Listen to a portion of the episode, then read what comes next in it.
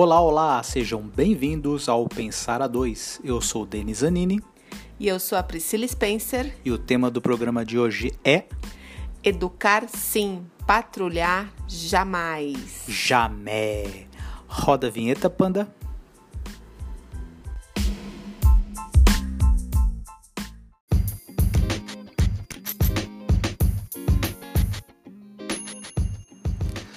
Olá, olá, muito obrigado a você, terráqueo, que sintoniza agora no Pensar a Dois, um programa da Gota Serena. um programinha porreta. Por que, que você tá rindo, amor? Porque essa expressão da gota serena é uma expressão típica nordestina e me traz muitas lembranças da infância. Diretamente do Rio Grande do Norte potiguar, cabeça de abóbora. não, cabeça de gerimum, que lá não é, não é abóbora, é gerimum. Pois é, um programa cheio de adjetivos, cheio de predicados e sempre com um tema polêmico, um tema para provocar, para fazer você esquentar a sua cacholinha. E qual vai ser o tema de hoje, meu amor? Educar sim, patrulhar jamais. Vamos cutucar você que está sentado para você. para você refletir, trocar ideias com a gente. Por que a gente resolveu escolher esse tema? Se você não estava em outro planeta, em outra galáxia, deve ter ouvido falar que há um debate muito grande aqui no Brasil, principalmente com esse novo governo, é, essa nova presidência, referente à educação. Como será feita a educação, a programação curricular nas escolas públicas. Está tendo uma grande polêmica com o que deve ser ensinado ou não. Principalmente temas que fogem ali do básico, né, do tradicional, biologia, física, química, português, matemática. Português. Estamos falando de assuntos que fazem parte do nosso cotidiano, né? Então entra aí questão de violência, racismo, feminismo, sexualidade, sexualidade né? Então esse atual governo, ao que tudo indica, tem como pauta, tem como mote não fazer com que esses assuntos sejam englobados nas disciplinas, nas discussões em sala de aula. Né? Isso tem causado é, visões distintas, embates de pessoas que defendem, concordam com esse lado e gente que discorda, que acredita que sim, esses temas devem ser presentes na sala de aula, afinal, fazem parte da nossa realidade, né, amor? É, cada dia mais, né? Fazer com que esses temas não sejam abordados dentro da sala de aula é um retrocesso. É como se a gente voltasse, tudo que foi conquistado até hoje fosse por água abaixo. Porque a gente vive aí um cotidiano presente com esses temas, né? Racismo, sexualidade, é, religião, enfim, vários temas, entre aspas, polêmicos, mas que precisam ser discutidos. Até porque como é que essas crianças vão crescer?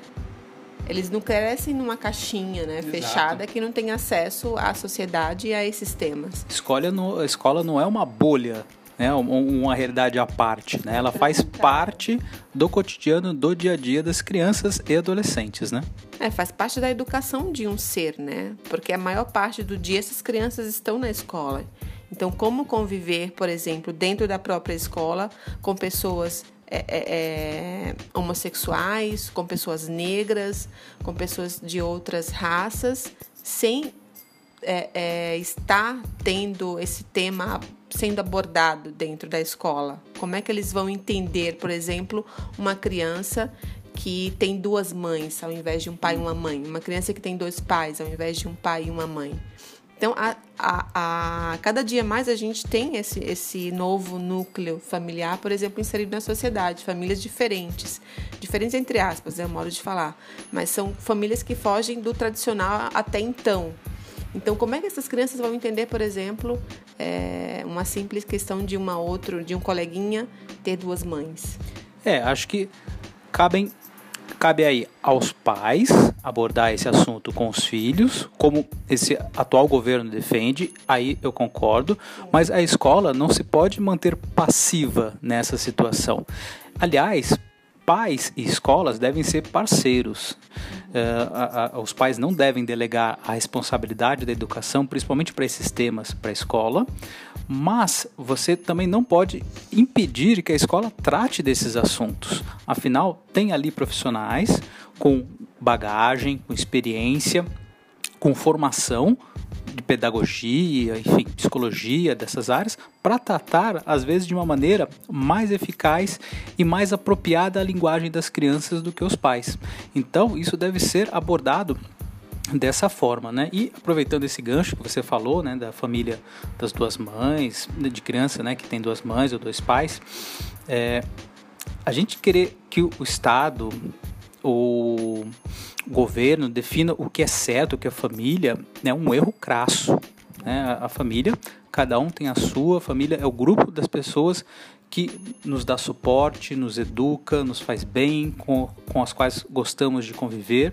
Né? Então, uh, por exemplo, uh, a Pri... O importante é essa criança receber amor, né? Ser respeitada, receber amor, seja de, de é, da família, seja família padrão, família que não é do, dos padrões tradicionais, enfim. E olha quem chegou aqui, o Panda. Panda. Ele está atrasado para cuidar da sonoplastia do nosso programa, mas ele vai levar só uma advertência e continuar aqui com a gente. Mas eu só queria abordar o seguinte, né? Por exemplo, a, a Pri, durante boa parte da vida dela, ela é, foi cuidada pelos avós, né?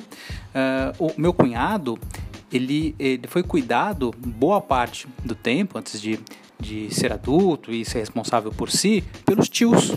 Né? Então, a gente não pode chegar nesses casos e dizer, não, você não teve uma família. Como assim não teve uma família? Você pode não ter tido um, um pai ou uma mãe presente em determinado momento.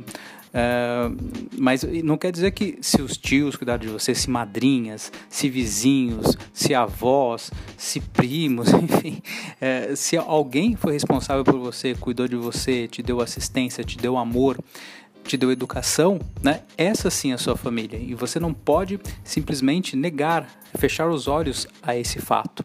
Né? Então a escola é, tem que estar preparada para, de uma maneira, na, no tempo certo, no, de um linguajar apropriado, né? Não é forçar isso no dia a dia da escola. Não, não adianta, por exemplo, no caso do Pedro, que tem pouco mais de dois anos, você abordar esse assunto com ele, né? Até porque ele não vai entender. Mas vai chegar um determinado momento que ele vai nos questionar. Né? E nós, logicamente, vamos abordar, tratar desse assunto com ele, mas ele também pode ter essas dúvidas e perguntar para as professoras, para, para as tias. E daí, o que elas fazem? Elas simplesmente não falam do assunto, né? elas é, fogem do assunto ou dizem, ah, pergunta para o seu pai. Né? É, e aí, como é que fica a cabecinha dessa criança, né? Que não tem uma resposta ali, não tem um, uma, uma tia, uma professora fica simplesmente se cala com determinado assunto e aí você pensa, e aí? Como é que fica a cabeça dessa criança? Os pais vão explicar, ok, mas por que, que as tias, as professoras não podem explicar?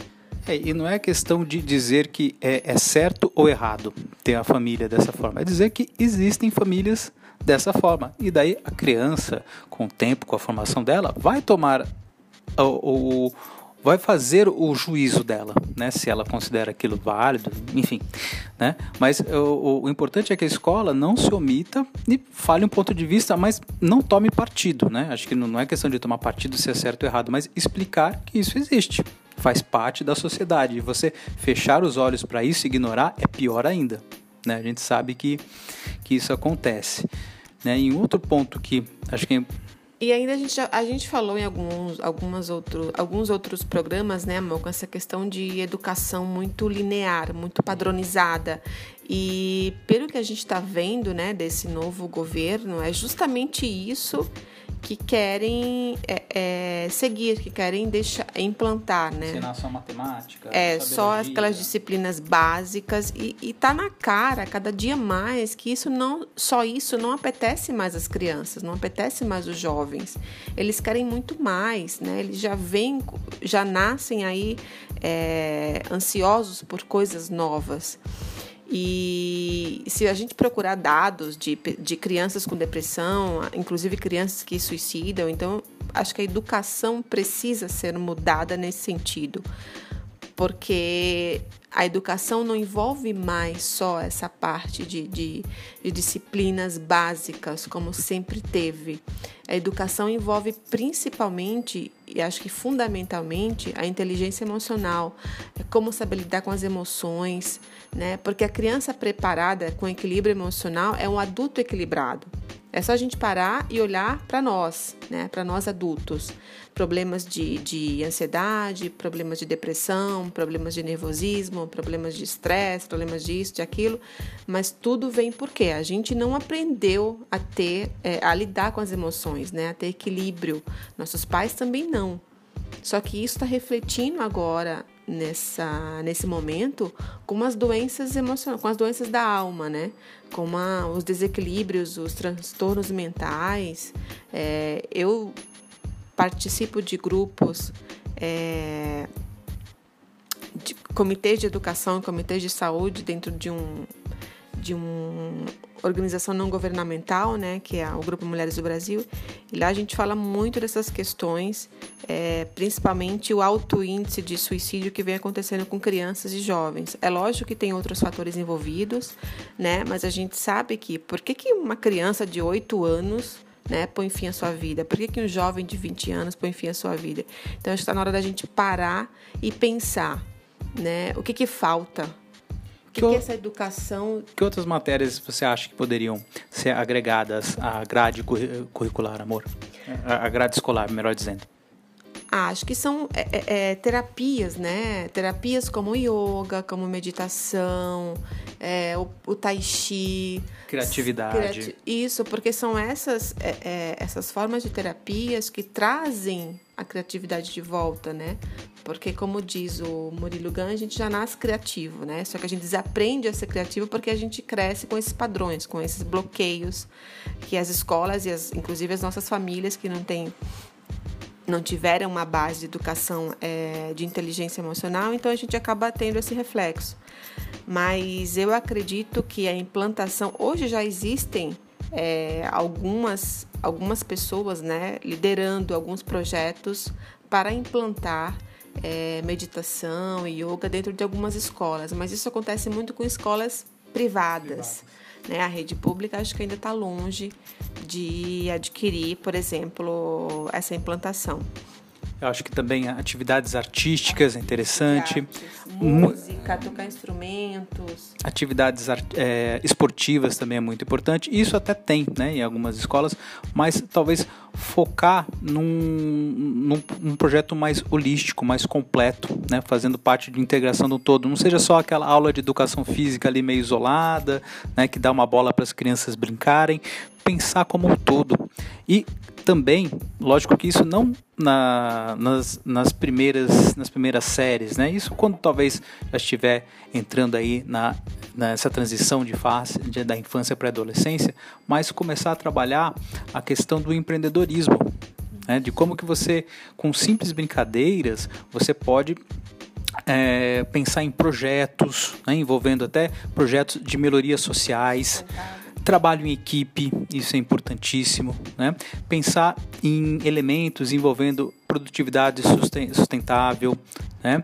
É, reciclagem, pensar em outros tipos de projeto, até porque é cada vez mais claro que quando essas crianças entrarem no mercado de trabalho, boa parte das disciplinas que elas aprenderam ali quando tinham seus 8, 10, 12 anos, elas não vão servir para muitas coisas, né? essas, essas disciplinas básicas. Lógico que é necessário que, que, que elas continuem sendo executadas, sendo transmitidas aos, aos alunos. Estou me referindo à história, matemática, português, biologia, física, etc. No meu entendimento. É, não adianta você saber resolver equações brilhantemente, né? Ser um mestre de, de química ou de física, decorar fórmulas, se você não tem uma inteligência ali, se você não sabe lidar com as suas emoções, porque é isso que vai te fazer um, um, um bom profissional hoje em dia. Não adianta você ter uma bagagem lá brilhante se você não tem um equilíbrio emocional. Principalmente atualmente, né, que a gente tem uma tecnologia avançadíssima, que as empresas estão cada vez mais malucas em termos de, de cobrança, a gente vive um estresse tremendo. Então, se, essa, se esse ser não está preparado para aguentar, por exemplo, uma cobrança, um estresse, não adianta de nada ele saber re resolver equações ou ser um mestre em português, enfim. É, até porque boa parte dessas profissões, estamos falando daqui a 10 anos mais ou menos, né? Então vamos considerar que uma criança hoje de 10, 12 anos começando a trabalhar daqui a 10 anos. Boa parte das profissões ou das habilidades que hoje são importantes, elas não serão mais, porque elas serão substituídas por software, por programas, por robôs, principalmente atividades repetitivas, atividades operacionais, né? e até mesmo as mais complexas, por exemplo, no caso de um engenheiro, uh, boa parte da função de, do engenheiro, né, de você criar projetos, plantas, etc. Boa parte disso você vai colocar, vai abrir o software, vai colocar os inputs e ele vai fazer o projeto para você. Então, o engenheiro, daqui a algum tempo, ele vai ser muito mais um curador da obra, né? Verificar se o trabalho está sendo bem feito, se está atento se está alinhado ao plano original, colocar outras ideias, estimular e uh, verificar o trabalho né, das pessoas que estão trabalhando ali né, e também coordenar as máquinas, né, que boa parte é, das máquinas. Outro dia a gente viu um, um, vídeo né, que passa bastante aí nos intervalos do, do YouTube da Vale, né, que boa parte dos, da, daquelas, daqueles maquinários da Vale é tudo automatizado já, né, já é tudo é, é, é carros autoguiados, né, é veículos autoguiados. É, os trabalhos mecânicos são praticamente feitos por software, né? Então, acho que por isso, cada vez mais, o que vale realmente é, é trabalhar com a mente, né? Você tem ali um equilíbrio entre o, o teu mental, o teu espiritual, o teu físico.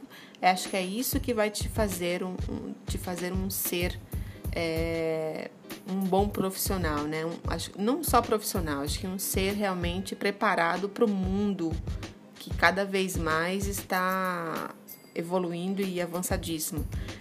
Então, voltando à questão de, de travar essa educação só com essas disciplinas base, a gente acaba aí é, é, voltando atrás né, em tudo que evoluiu até hoje e a gente quebra aí uma educação moral, né? Uma evolução moral, na verdade. É, o Cortella, outro dia eu estava vendo uma entrevista dele, ele falou uma coisa muito importante. Ele disse o seguinte: o que está em discussão no Brasil não é a educação, é a moral.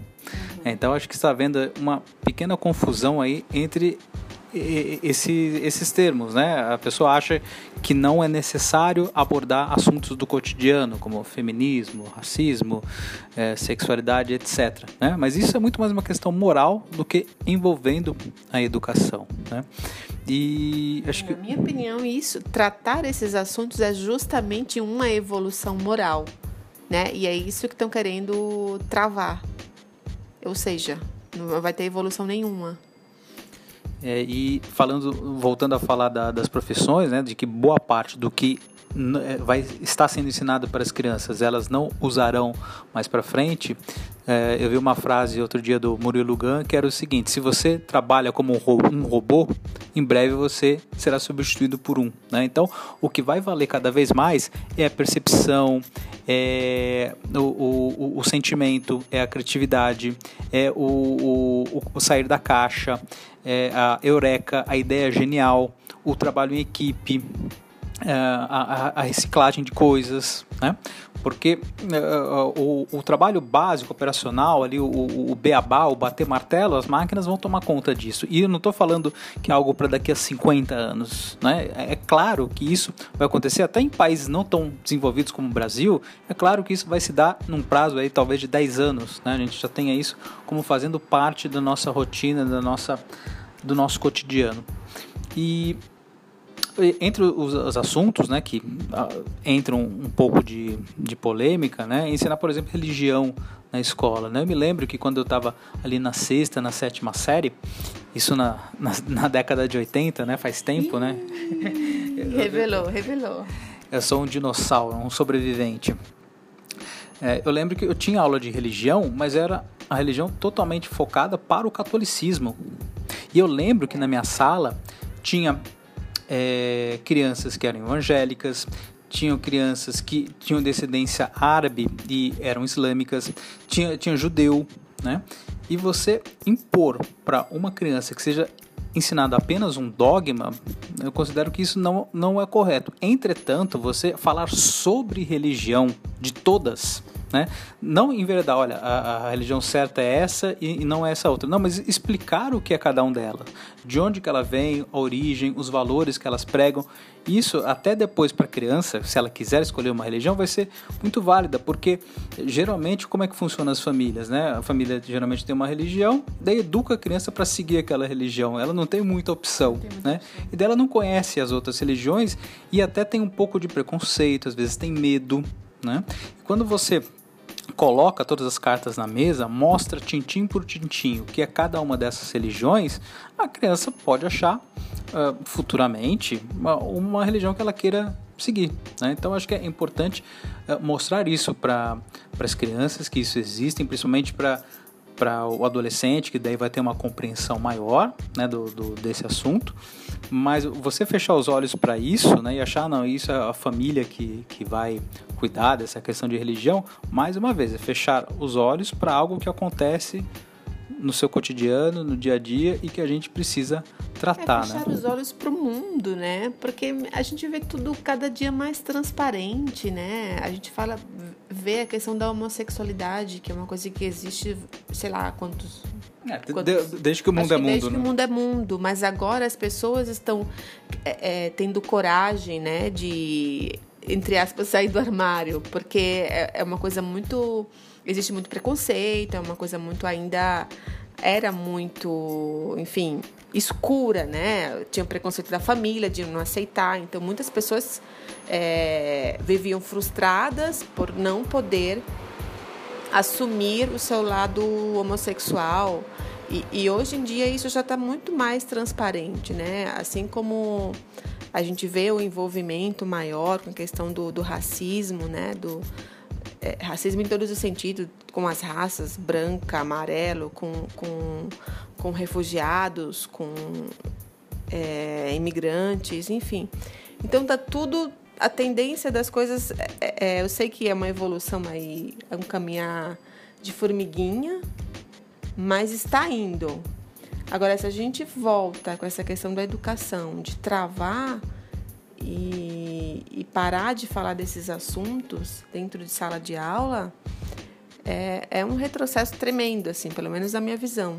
É, e acho que não apenas travar ou omitir, não debater o assunto na escola, mas também patrulhar, né? pegando como tema o, o nome desse programa, né, Patrulhar Jamais, é porque tem um enfoque muito grande aí até de, de, de, deputados, de políticos influentes falando para os alunos gravarem o, se os professores quiserem uh, falar assuntos sobre política, quiserem falar sobre uh, feminismo, né? Uh, como se o professor fosse um vilão. É como o, o, o, professor fosse um inimigo da pátria, o um inimigo da família, o um inimigo da sociedade. Não, o professor está ali cumprindo heroicamente né, o papel dele, ensinando, muitas vezes mal remunerado, muitas vezes mal assistido, mas ele está ali dando a contribuição dele para a sociedade e explicando aquilo que, é, veja, ele foi, é, ele teve todo um treinamento, ele teve toda uma educação voltada a lecionar. Então, ele sabe aquilo que ele pode falar ou não para a criança. Se vem é, pessoas políticos, né, que não entendem quase nada de educação, né, são pessoas que é, não entendem de educação pública, né, melhor dizendo, que boa parte desses políticos estudaram em escolas particulares, estudaram no exterior e vivem uma outra realidade. Eles não conhecem a realidade de uma escola pública, né, que sofre com precariedade tremenda, né? Muitas não têm é, é merenda, não tem carteira, não tem uniforme, não tem livro, não tem caderno. Se eles se preocupassem mais com esse lado de estrutura, né? Ao invés dessa questão, ao invés de, pra, de patrulhar, né?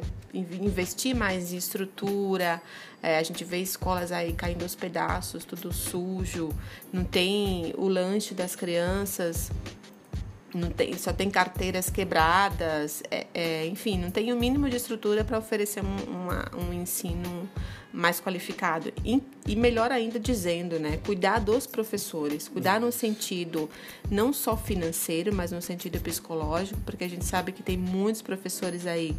A gente falou em outro programa. Sofrem né, violência. É, eu falei outro dia em outro programa, acredito eu, que eu não me recordo sobre a Maria, né? Eu, dei, eu batizei a de Maria, mas uma professora super com 60 anos já de idade que sofre, ela sofre bullying dos alunos, já foi diagnosticada com problemas, né, é, psicológicos e toma remédio para poder aguentar dar aula para turmas gigantescas. E, enfim, acho que tem que cuidar dos professores também, porque são eles são, são heróis dentro dessas escolas, dentro das salas de aula.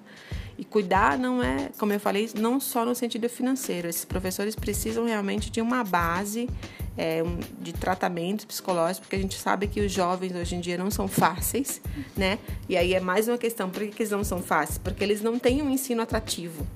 Né? E aí vira uma bola de neve. É, professor, é, é aluno que agride professor, professor que não, não, não consegue é, lidar com essa situação. Enfim, acho que precisa ter um equilíbrio aí entre tudo, né?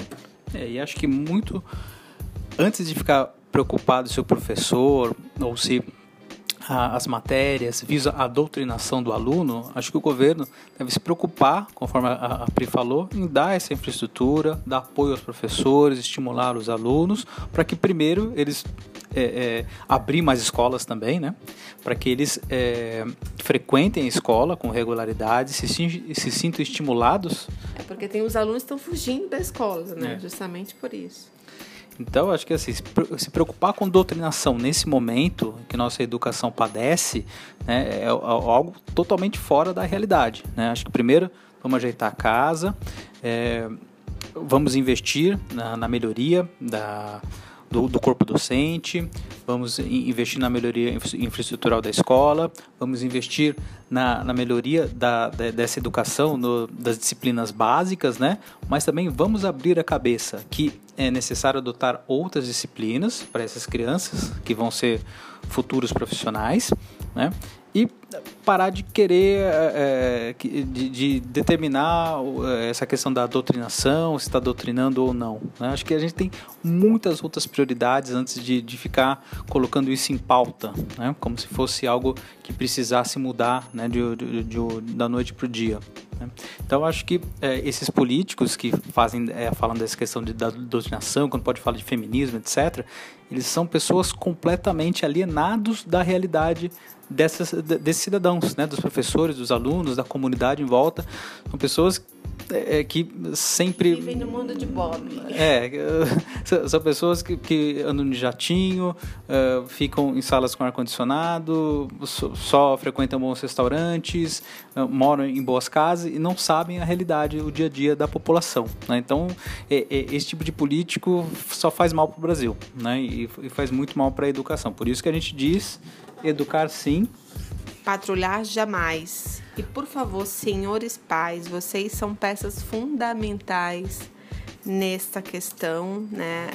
É, juntar-se às escolas, eu acho que a gente precisa, nós como pais, estou me incluindo nessa também, de ter uma proximidade maior com as escolas, né? Eu acho que houve um afastamento Boa. muito grande dos pais com as escolas. Os pais não procuram saber como é que estão os filhos nas escolas, como é que estão, se estão frequentando, né? Às vezes quando vem saber que o filho não está frequentando a escola já é tarde demais. É, às vezes, muitas vezes, os filhos até estão envolvidos com drogas e outras coisas. Então, acho que vale muito os pais terem atenção e voltarem mais para é, essa comunicação mais junta, mais próxima da escola. E a escola. E mais uma vez, não é só o governo, né? Acho que Sim. nós, como sociedade civil, nós somos peças fundamentais. Aliás, nós temos obrigação, né, de, de cobrar. De não sermos passivos. De não sermos passivos, de cobrar realmente um, um governo voltado para a educação, mas uma educação é, de qualidade política. política e atual, né? Porque o mundo está evoluindo, a gente precisa evoluir junto com a educação. Perfeito. Então, vamos às dicas. Dicas aleatórias. Vamos nessa.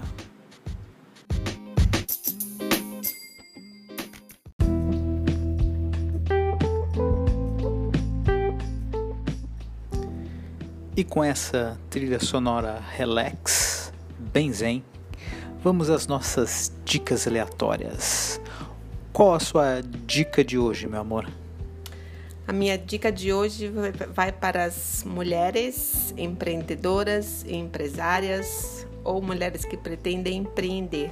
Mulheres empoderadas, mulheres guerreiras, mulheres heroínas. Uhul! Mais que isso, hein?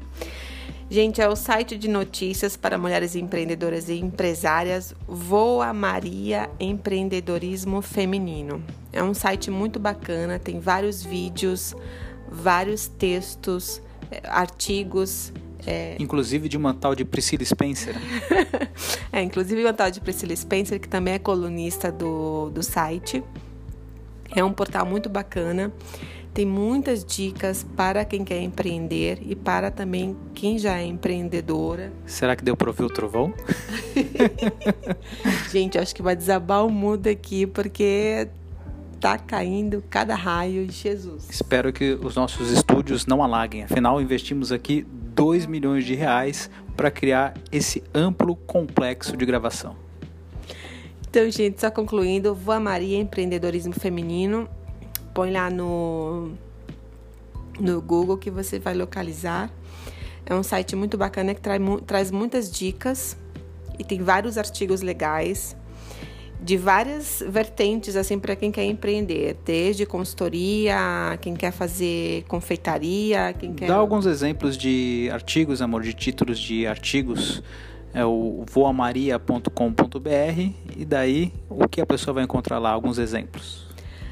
Exemplo aqui que eu, como eu sou colunista de algumas de alguma de alguns temas, por exemplo, lifestyle e de autoconhecimento, eu vou divulgar aqui o meu último texto que eu escrevi sobre poder feminino e empreendedorismo, né? Um poder feminino e empreender estão mais ligados do que você imagina. Então Olha clica lá só. e para você entender mais o que é essa ligação do poder feminino e empreendedorismo.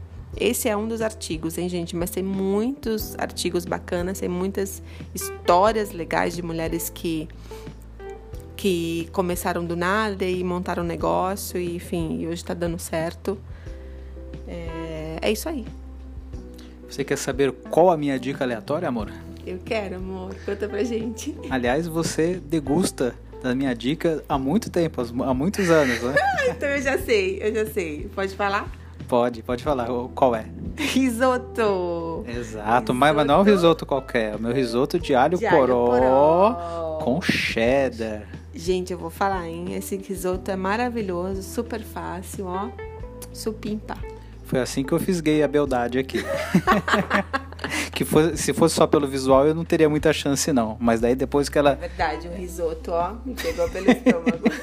Obrigado, viu? Minha autoestima foi lá para menos 40 nesse momento. Mas só para dar uma dica, é super rápido de fazer, lápis e papel na mão, anote aí os ingredientes. Você vai precisar, logicamente, do arroz para fazer o risoto, aquele arroz clássico, e vai precisar de pouquíssimos ingredientes: a cebola, o alho poró, é, caldo de legumes. Um limão siciliano. Um limão siciliano, não se esqueça, é importante porque vai finalizar, vai dar o toque final à, à obra, a essa obra-prima que você vai executar. É, vamos ver se eu falei tudo. É, e, logicamente, o, o, cheddar, né? Esse cheddar de estilo. E o queijo parmesão ralado. Queijo parmesão ralado naquele finalzinho ali. Cara, é muito simples. Você vai colocar. Falou do caldo de legumes?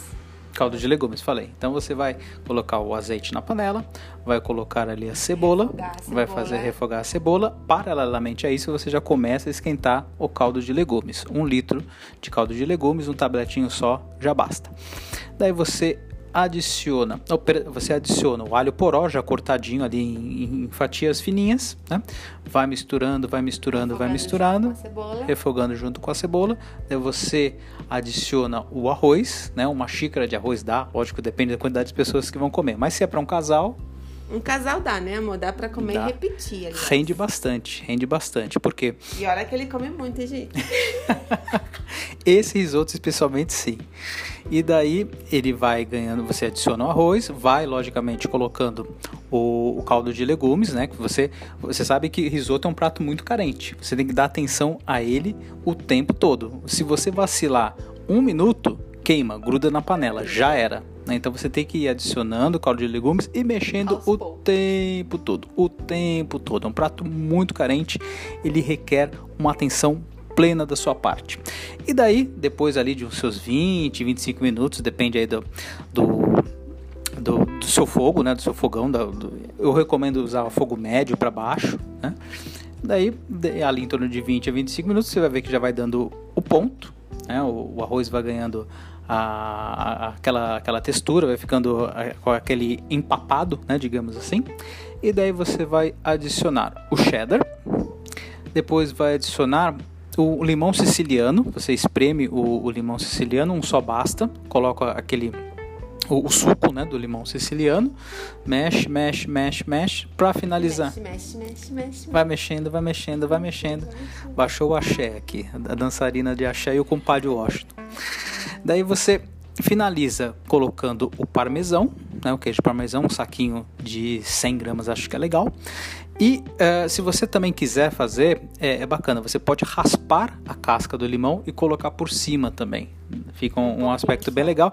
E tem algumas pessoas, eu, eu às vezes faço isso, às vezes não, que colocam manteiga também. Mas acho que como já tem o, o- o queijo cheddar, já dá, um, já dá muito viço, né? Ele fica bem vistoso. Então não acho necessário colocar Pode o a manteiga. Ah, sim. Tem também, na receita original tem o vinho branco, né? Só que como a gente vai bebendo o vinho Sobra branco, vinho pra colocar no risoto. não sobra vinho para colocar no risoto. E eu prefiro beber o vinho do que dá-lo ao arroz, né? Eu acho, eu prefiro isso. E daí você finaliza ali, né? Essa parte final já com fogo é, desligado, né? Você finaliza ali com queijo parmesão e se você quiser colocar raspinha de limão, né?